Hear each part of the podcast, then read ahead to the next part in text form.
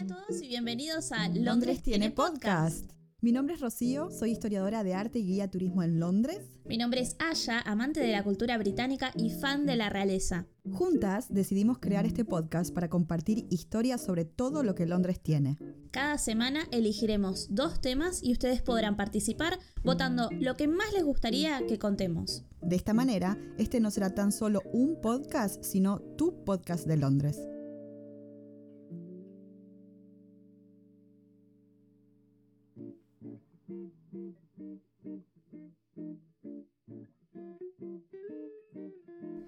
Última votación que les propusimos fue entre el Palacio de Hampton Court y el Palacio de Whitehall. Y bueno, acá había algunas preferencias. Sí. Nuestra querida Rocío quería que salga Whitehall, pero bueno, no pasó. No, bueno, no pasó, no pasó. Pero bueno, si queremos democracia tenemos que aceptar lo que ganó. Exacto. Y bueno, ganó Hampton Court por amplia mayoría. Sí, la verdad que sí. Con 104 votos por sobre 75 que tuvo Whitehall. Así que el episodio de hoy se lo vamos a dedicar a este palacio que es maravilloso. Y aunque, bueno, Rocío tenía su pequeña preferencia por Whitehall, va a tener que contar sobre el querido, soñado y amado Hampton Court, residencia de mi amado Enrique VIII, como ya todos saben. Para mi defensa es una cuestión de preferir uno sobre el otro solamente porque creo que Whitehall es así como más desconocido, ¿no? Es un lugar que como no existe como palacio para visitar, tiene una historia así como más escondida y más mística en realidad. Pero bueno, obviamente Hampton Court es súper importante, es un palacio súper interesante. Uno, viste, como que a qué hijo querés más. Bueno, por ahí yo quería más al hijo Whitehall. Em, así que bueno, empecemos. Este episodio, como tenemos mucho para contarles, lo vamos a dividir en dos partes. Así que aquí va la primera. Londres es una ciudad tan grande, con tantos estímulos y tantas cosas para visitar, que hay ciertas perlas que por varios motivos podemos perdernos. Esto quiere decir que tal vez dejas de lado por no conocerlo o porque no te alcanza el tiempo la visita a estos lugares increíbles. Y en realidad, a mí me gusta pensar que Hampton Court es para Londres el equivalente del Palacio de Versalles para París. A la miércoles. Sí, sí. Pero a mí me parece también increíble que cuando uno viaja a París, trata, ¿no? De hacerse como, ok, viajo tres días, tal vez le dedico uno para ir a Versalles. Y no sé si es la reflexión de la mayoría cuando llega a Londres. Digo, ah, bueno, entonces me dejo un día para irme a Hampton Court. Por ahí pensás de ir a Windsor o ir a algún otro palacio. Sí, lo que creo que pasa acá con Hampton Court es que a diferencia del Palacio de Versalles, no es tan mega conocido, o sea, no tiene tanto marketing como el Palacio de Versalles. Exacto. Y Hampton Court es un palacio histórico, o sea, ya no vive una familia real ahí. Sí, es verdad que para la realidad de Londres, en donde todavía existe la monarquía y donde hay palacios en los que sí vive la familia real, esto puede llegar a sacarle un poco de importancia a Hampton Court porque puedes ir al Buckingham Palace o a Windsor y visitar lugares en los cuales todavía vive la familia real. Y tampoco tiene una historia tan truculenta como el Palacio de Versalles. Digo, en el Palacio de Versalles arrancaron a los reyes, como que hay, Sí. hay una diferencia Sí, sí, ahí que quizás lo hace un poco más atractivo. Sí, sí, sí, puede ser. Pero bueno, Hampton Court, después de este episodio, va a tener un montón de visitas gracias a nosotras. Sí, ojalá, la verdad, ojalá. Está bueno pensar que tal vez con este episodio ayudamos a que la gente tenga más curiosidad y que decida cuando venga a Londres ir a visitar este palacio increíble. O mismo las personas que lo visitaron como para conocer un poquito más la historia, porque es verdad que cuando uno visita un palacio como este, hay tantos estímulos dentro del palacio que por ahí te perdiste un poco y qué vino primero y qué vino después, así que vamos a tratar de rectificar todo esto con este episodio de Hampton Court. Vamos. El Palacio de Hampton Court se ubica en el límite entre Londres y Surrey. Es el último distrito que encontramos de lo que es el Gran Londres, que se llama Richmond upon Thames. Está casi a 20 kilómetros del centro de Londres hacia el suroeste. Y así como para que se ubiquen un poquito, queda después del el parque de Richmond. Y si me hace acordar un poco a Versalles es también por la relación palacio-jardines. El palacio se encuentra rodeado por 60 hectáreas de jardines formales. Esto quiere decir manipulados, manejados, así como temáticos y tal. Pero después hay 750 hectáreas de parques históricos. Ay, Dios. Yo no quiero ser el jardinero en ese lugar. Bueno, yo, yo igualmente pienso que si tenés la suerte de ser el jardinero es como un gran trabajo. Claro. Pero bueno, también los que están adentro del palacio tienen un montón de trabajo, porque podemos encontrar mil habitaciones, 18 patios internos Sí. y una de las cocinas reales más grandes de Inglaterra. Ay, qué lindo. ¿Sabes lo que hubiera sido una joda ahí? Uf. Una fiesta, un banquete. Creo que en cualquier momento de la historia de Hampton Court un banquete hubiese sido extraordinario. Creo que mismo hasta el día de hoy sería extraordinario. Propongo un banquete en Hampton Court. es verdad, podemos hacer al año de este episodio reunirnos en Hampton Court y hacer un banquete. O un picnic en el jardín, lo que podamos. Ya le mando mail a Lucy Worsley. Por favor, ya mismo. Queremos que nos invite. Bueno, para poder contarles un poquito la historia, pero de una manera cronológica, que es eso lo que tal vez no nos consiente hacer una visita en el lugar, la idea es que vamos a empezar con los orígenes de este palacio. Obviamente el periodo Tudor, que es el que le va a dar la forma y la amplitud, el grandor que tiene este lugar. Pero también cómo estuvimos a punto de perder todo esto por culpa de Christopher Wren. No. Sí, sí, sí, sí. Y por último, su decadencia como residencia real, pero su ascensión como palacio museo. Así que si están listos, vamos a por ello. Vamos, vamos, vamos.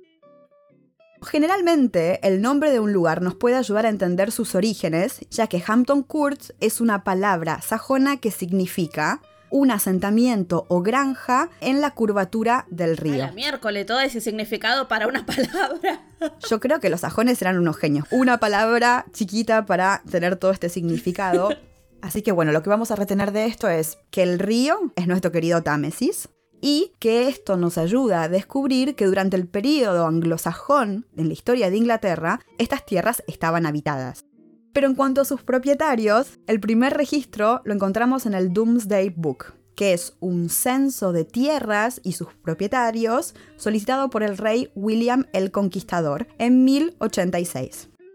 El primer propietario va a ser Sir Walter de Saint-Valery, que había llegado con William cuando invadió Inglaterra en 1066 y fue uno de los tantos nobles que recibió tierras en recompensa por su colaboración con la invasión. Entonces aparece en el registro este señor como el propietario de las tierras de Hampton. Toma mate. Ahora, Walter va a crear una finca súper próspera gracias a la introducción de ovejas. Meh. Y obviamente esto no está vinculado con que simplemente tenía ovejas dando vueltas, sino que todo lo que tiene que ver con el comercio asociado con las ovejas, ¿no? Los productos derivados, la lana, la leche, etc.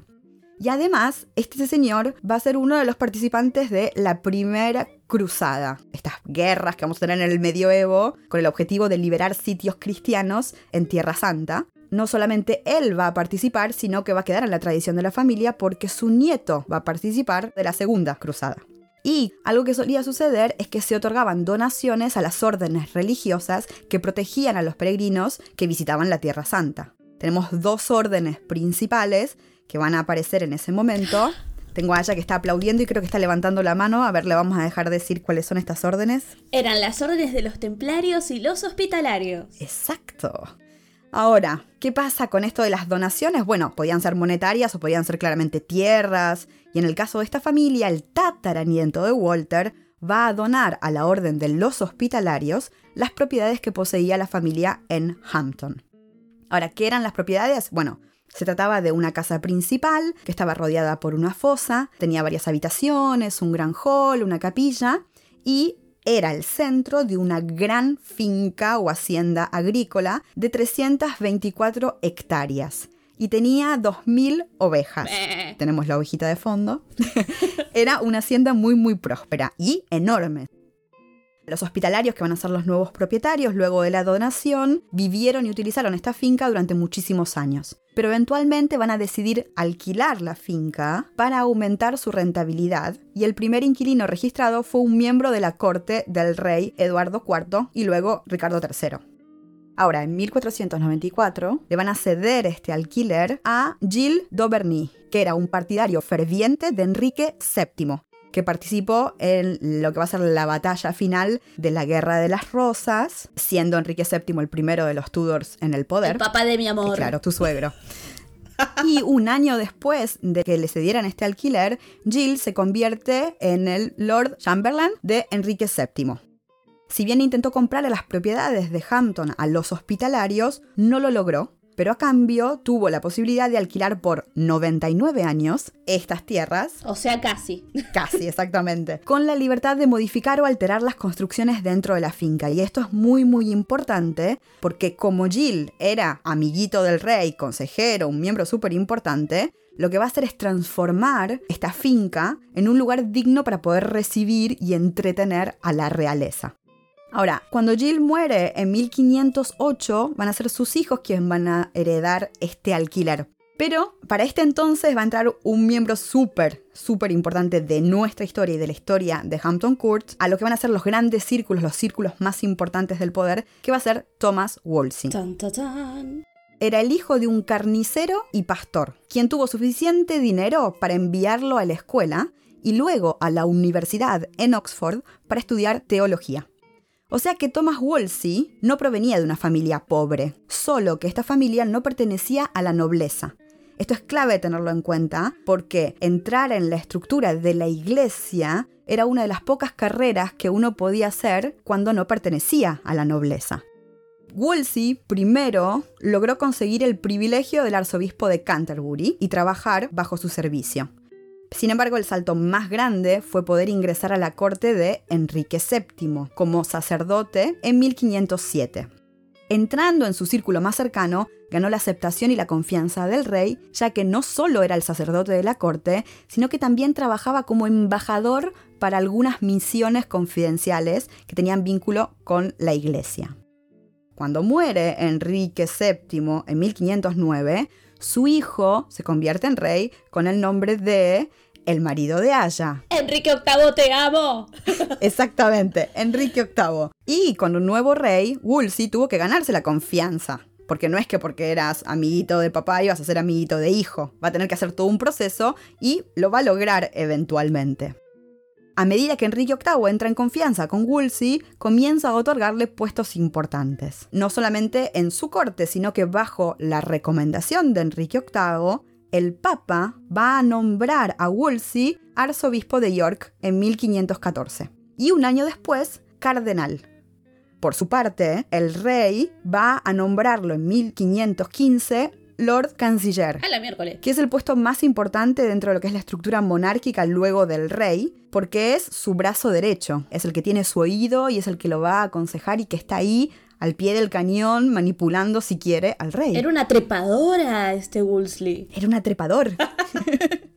y para ahí ponerle una cereza al postre, en 1518 se va a convertir en el representante del Papa en Inglaterra. Esto le va a traer un par de problemas que ya les vamos a contar. Ahora, con el poder también va a llegar un salto de posición y sobre todo un incremento de dinero, ¿no? Y sin duda una persona con un puesto tan elevado tenía que poseer lugares para recibir y entretener grandes figuras, no solo de Inglaterra, sino del mundo. Mirta Legrand dijo que le gustaba mucho el Palacio de Hampton Court. Sí, porque lo construyó ella también. Era una de las mujeres de Enrique VIII. Claro. Me lo imagino ahí a Mirta dando vueltas ahí en los pasillos. no, diciéndole a la gente en la cocina como, no, no, querido, esto está muy salado, muy salado, por favor. Y con Wolsey estás muy politizado y no te queda bien. Ay, Dios, Mirta vieja y querida. Ah. Ahora bien, como arzobispo de York, le correspondía el Palacio de York, que era su residencia que se encontraba a pasos de Westminster, pero también va a comprarse una casa en lo que sería el campo, ¿sí? un poco en las afueras de la ciudad, para poder entretener y recibir. Y esta casa de campo que compró va a ser Hampton Court. Wolsey comprará el derecho de alquiler de esta casa en 1514 a los hijos de Jill, Ahora, no se olviden que el verdadero propietario todavía era la Orden de los Hospitalarios. Y para que estas residencias estuvieran en concordancia, por así decirlo, con su posición, apenas las adquirió, va a empezar a modificarlas, a hacer obras y a convertirlas en lugares espléndidos. Y si no les voy a contar eh, de York Place, solamente les quiero decir que York Place es lo que se convertiría en el Palacio de Whitehall. Entonces tal vez la próxima vez que lo propongamos como para que lo voten, gane un poco más de puntitos. Yo lo tengo que intentar. Está perfecto, está perfecto. Es tu cruzada. Es mi cruzada. Está la orden de los templarios, la orden de los hospitalarios y la orden de los Whitehall. Los Whitehalleros. en Hampton Court lo primero que realiza es una expansión de la residencia. Y hay que entender, para comprender un poquito esta expansión, que las grandes casas de poder, el acceso hacia lo que serían las partes privadas era gradual.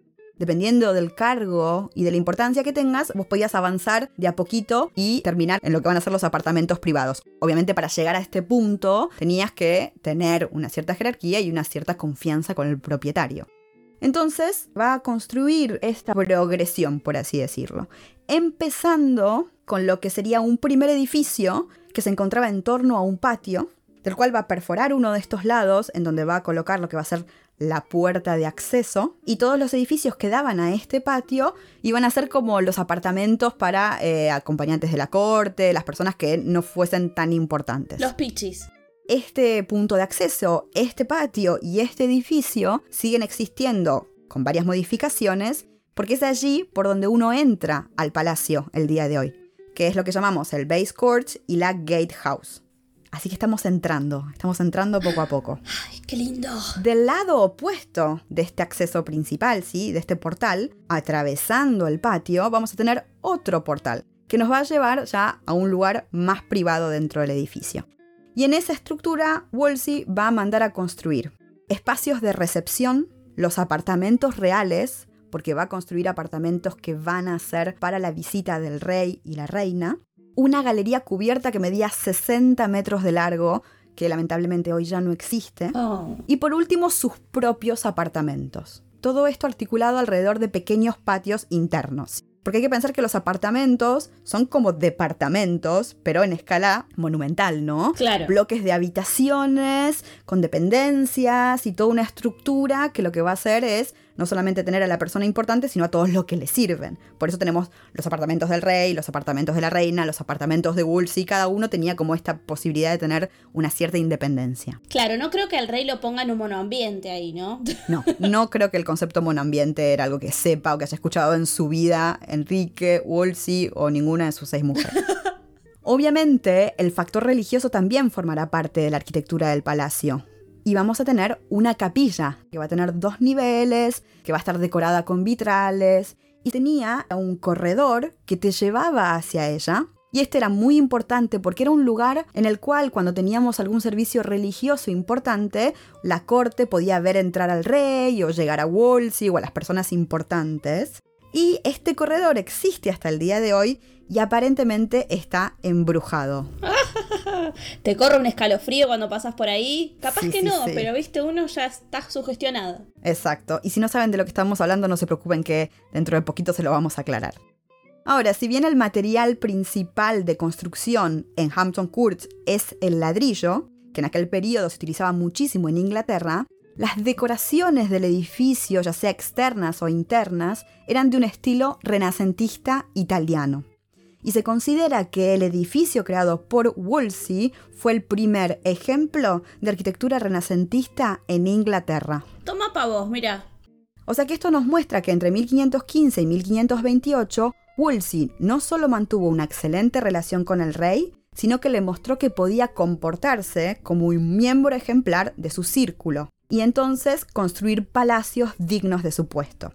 Y es verdad que muchos dicen que el rey se puso celoso eh, de la exuberancia de Hampton Court, pero en realidad era algo que se esperaba, ya que Wolsey representaba al rey. Pero sí, la felicidad no va a durar mucho tiempo más. ¿Por qué esto me suena? ¿Por qué esto me suena? Sí, sí, Ay, sí. Enrique. En el último capítulo, en el que hablamos sobre Enrique VIII, esta historia está contada con muchísimo más detalle. Aquí solamente lo que vamos a hacer es contar algunos aspectos que tienen que ver con el palacio. Así que Enrique VIII decidió divorciarse de su primera esposa, Caterina de Aragón, quien le había dado solo una hija y que ya no podía darle más hijos, y para poder volver a casarse necesitaba anular su primer matrimonio.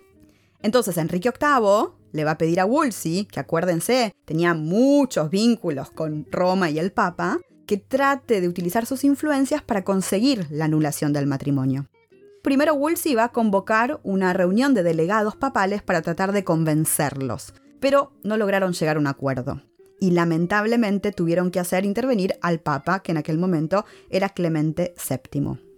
En 1529, luego de dos años de negociaciones, era claro que el Papa no le concedería la lunación, en parte porque el sobrino de Caterina, que era el emperador romano Carlos V, dominaba al Papa en aquel momento, y entonces esto demostraba que Wolsey había fracasado en su tarea.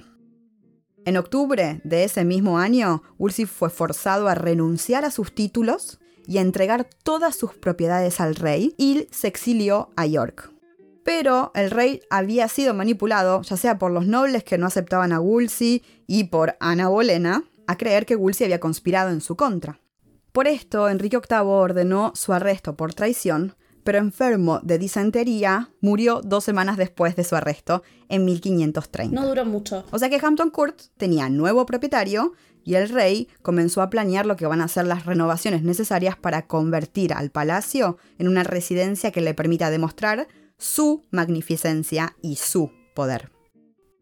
Para poder transmitir todo esto, primero va a rediseñar sus apartamentos privados y los de la reina, que lamentablemente en este caso dependía un poco de la reina de turno. A lo cual le vamos a sumar patios y jardines que van a ser rediseñados. Pero también va a agregar algunos elementos, como más espacios de recepción y más espacios para alojar a los miembros de la corte.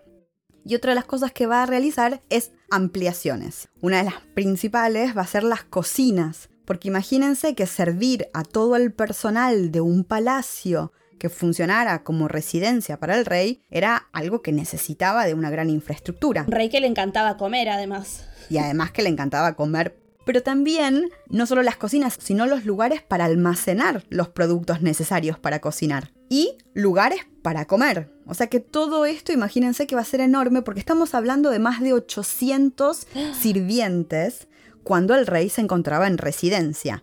Eso hay que sumarle los miembros de la corte que no son sirvientes, rey, mujeres, amantes, etcétera, etcétera. O sea que un mundo. Entre los espacios de recepción va a reconstruir el gran hall.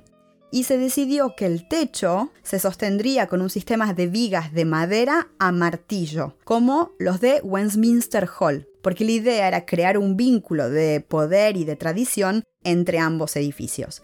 Westminster Hall es una de las partes más antiguas que no queda de ese palacio. La capilla fue otro de los lugares rediseñados durante el reino de Enrique VIII, dentro de Hampton Court. Y uno de los elementos más extraordinarios es una vez más el trabajo de las vigas de roble, que tienen unos pendientes centrales que están altamente decorados, todos con motivos vegetales, ángeles esculpidos que están tocando las trompetas, todo cubierto en hojas de oro, sobre un fondo azul de estrellas doradas simulando el firmamento. Es una cosa increíble. ¿Ves que tenía buen gusto, Enrique? Sí, ¿Ves que tenía sí la verdad es que tu casa hubiese sido increíble, o tus apartamentos en este caso.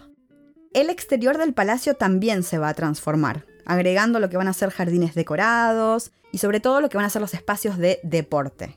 Vamos a tener los puntos para las competencias de justa, y otra cosa por la cual Enrique es súper conocido, que ya nos había contado a ella la semana pasada, eran los espacios para jugar al tenis, ya sea al aire libre como cubiertos. Y estanques con distintos tipos de peces, que serían pescados del Támesis, y terrenos privados de caza, estos terrenos que forman parte de las 700 hectáreas de parques. Todo esto va a convertir al palacio en un espléndido lugar para todas las actividades que eran importantes en la corte de aquel momento. Ahora, las distintas esposas de Enrique VIII tuvieron mayor o menor influencia en la arquitectura de Hampton Court, dependiendo del tiempo que lograran mantenerse en el matrimonio. si bien Caterina de Aragón, que es la primera esposa, tenía sus dependencias en el palacio desde los tiempos del palacio de Wolsey, Ana Bolena también ya tenía sus propias habitaciones ahí adentro desde 1529. Poco después de que se llevara a cabo el matrimonio en 1533 entre Ana Bolena y Enrique VIII, no conforme con las dependencias de Caterina, va a comenzar un nuevo proyecto para ampliarlas y modificarlas.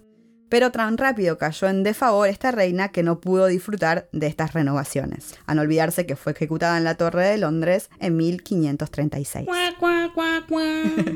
Pero el rey no perdía tiempo y rápidamente pasó a su tercera esposa, Jane Seymour, que ya estaba frecuentando, aún cuando estaba casado con Ana Bolena, Y cuando finalmente ella queda embarazada, se empezaron a ampliar sus apartamentos, no solamente para ella, sino para la llegada del futuro heredero.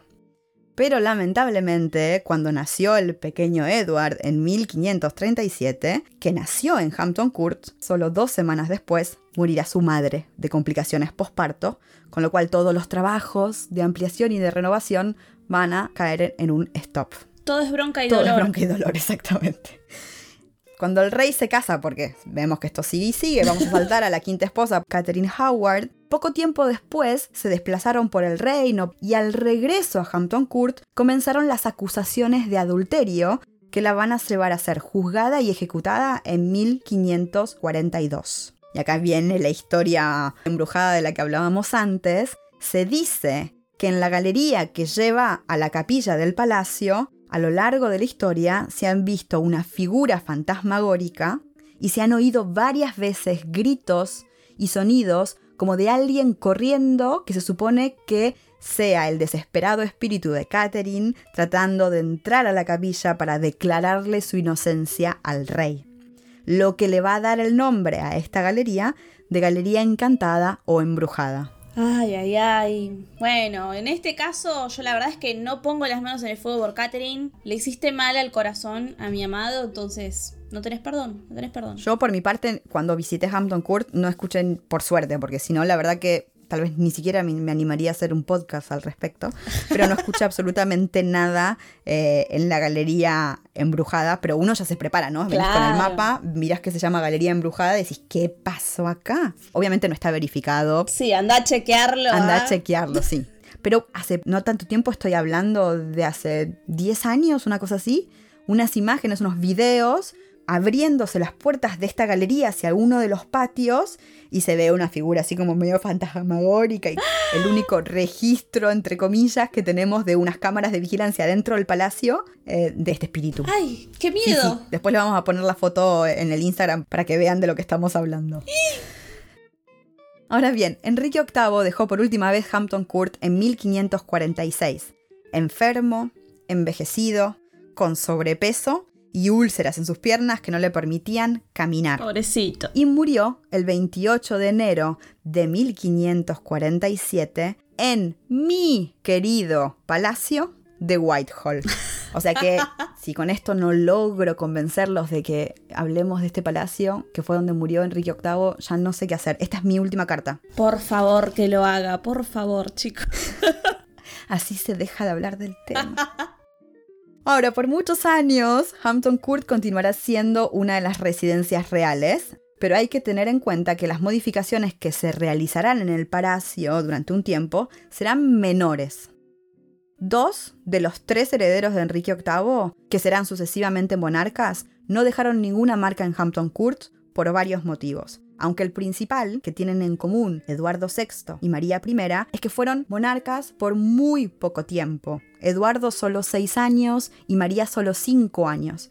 Con lo cual, si bien frecuentaban el palacio, no tuvieron tiempo de encargarse de hacer grandes modificaciones.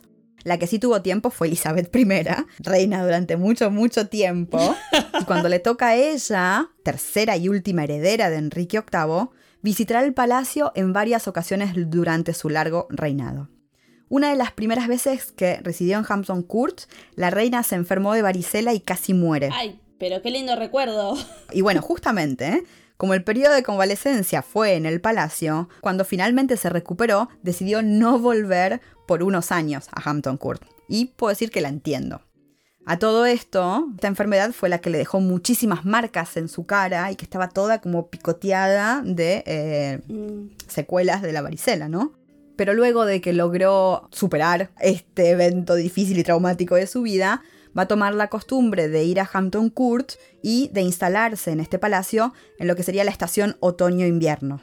Con lo cual va a celebrar en el Gran Hall Navidades y Año Nuevos con obras de teatro, bailes de disfraces. Y una de las curiosidades era una habitación conocida como el paraíso, que estaba decorada con metales preciosos y gemas de todos los tipos que se puedan imaginar. Con lo cual cuando uno entraba a esa habitación, imagínensela iluminada con las velas, todo brillaba todo era así como esplendor. Uy. Y de hecho, en ese espacio, ella entretenía a sus invitados favoritos. Espera, espera. ¿Pero esto existe o no? ¿No existe más? No. No. No, no existe más. Lamentablemente este lugar ya no existe. Tenemos historias que nos cuentan sobre la existencia de esta habitación lujosa y extraordinaria, pero no sobrevivió. Me imagino que al que le haya tocado después seguro que se llevó las gemas, se hizo un par de aritos y... sí. Ay, Dios. Pero bueno, cuando murió Elizabeth I en 1603, murió con ella la dinastía de los Tudors. Tanto esfuerzo que hizo Enrique VIII. Sí, la verdad que Elizabeth mala peor, ¿eh? Con los hijos. y siendo el fin de la dinastía de los Tudors, me parece un buen momento para hacer el corte de la parte 1. Si querés saber qué pasa después, anda directo a la parte 2 de este episodio de Hampton Court.